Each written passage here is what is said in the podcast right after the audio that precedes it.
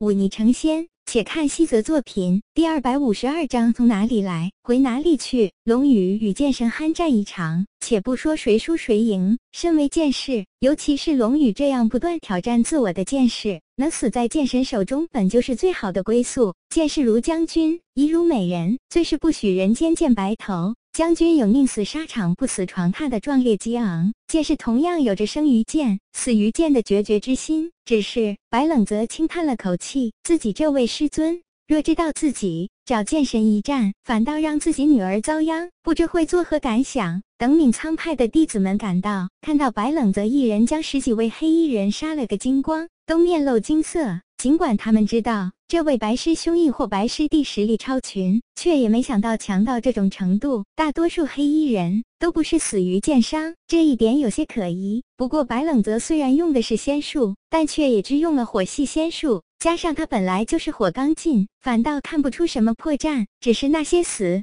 在仙术下的人，未免太惨了些。三昧真焰不是寻常火焰。触万物而烧尽，那些被三昧真焰烧死的黑衣人，最后便只剩一堆灰烬，倒省去处理尸体这些繁琐之事了。一群弟子之后，便是几位闵苍派的师尊。不过严世磊、格令如兰外出，是不在宗门内的。这些人看到龙梅脸上的泪痕，又看了看这满地的尸首，询问了几句。白冷则照实回答，只是省去了自己会仙法这一点，只说对方太弱。这些。人也只会以为是他傲慢，反倒不会生疑。待这些人走后，龙梅突然开口道：“你为何隐瞒我爹的死讯？”白冷泽看着他脸上泪痕宛然，叹了一口气，说道：“这事未必是真的。再者说，大半夜的告诉他们这些，今晚还睡不睡了？”龙梅略微沉默，用衣袖擦了擦面颊，低声说了句谢谢，转身走回了房内。白冷泽看着他孤单娇小的身影，突然记起以前龙宇对自。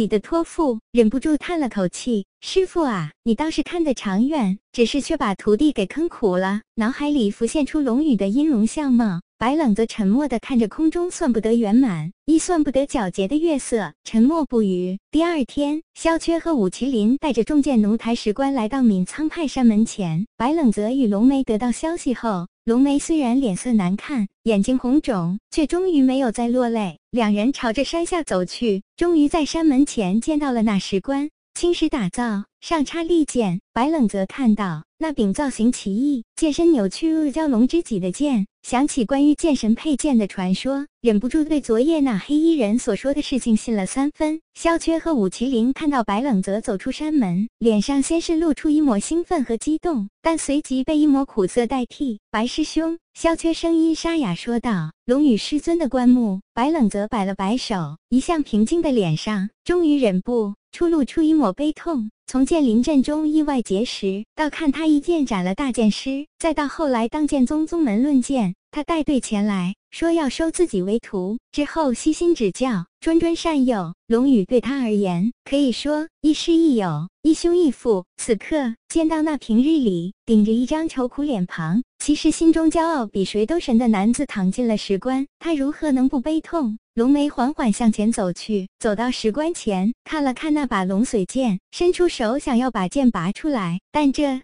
一剑刺入极深，她毕竟是女子，哪里会有那么大的力气？白冷泽见了，轻叹一口气，走上前去，把剑一下子拔了出来，然后交给龙梅。龙梅随意瞥了一眼，这把江湖中人人渴求的利器，却随手掷在了地上。身边几位剑奴见了，脸上露出怒色。出言阻拦，却看到龙梅身边的白冷泽凶狠地瞪了过来。剑神之剑，岂可轻舞？一名剑奴站出来怒喝道：“白冷泽轻抬下巴，背后云起剑铮然出鞘，对着这家奴便是一剑刺出。云起剑上赤色火焰汹涌而起，是要吞天噬地一般，威势无两。那剑奴不过武灵境，见这一剑凶狠，对方用的又是以气御剑的法门，心里当下便是一惊。他本来有心躲闪，但身边这么多人看着，若闪过这一剑，便是折了剑神的面子。在这些剑奴心中，只怕自己的生命都没有剑神威严来的重要。既然如此，他又哪里肯躲？这剑奴低喝一声，手中长剑出鞘，长剑上一股青色刚劲迸发，对着云起剑便是一剑斩出。两剑相交，云起剑本来就是难得的利器，轻易斩断那剑奴手中之剑。火刚尽，将风刚进吞噬，火借风势反倒愈加壮阔，眼看便要将这剑奴吞噬其中。便在这时，身边一武尊敬剑奴伸出手，迅捷无比的反握住云起剑剑柄，任由火焰吞噬自己的衣袖。他手中水刚尽，缓缓阻住火势，终于还是让这一剑停了下来。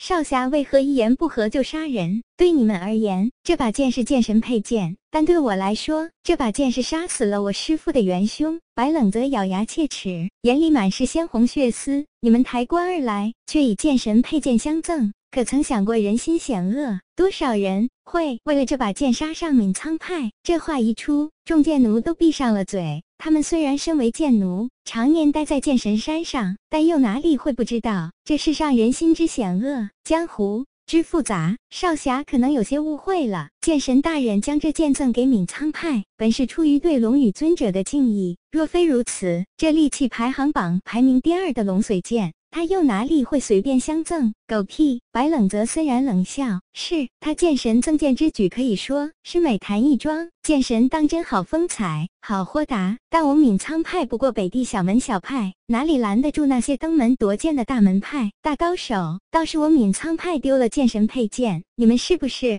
还要登门兴师问罪？再者说，若连一把剑都守不住，我闵苍派还有何面目面对江湖中人？这剑我闵苍派不会要。白冷泽右手一挥，那龙髓剑便朝着剑奴飞了过去，被之前出手阻拦的剑奴伸手接下。还有你们从哪里来的，便滚回哪里去！告诉剑神，我白冷泽总有一日要到剑神山上替师傅报此大仇。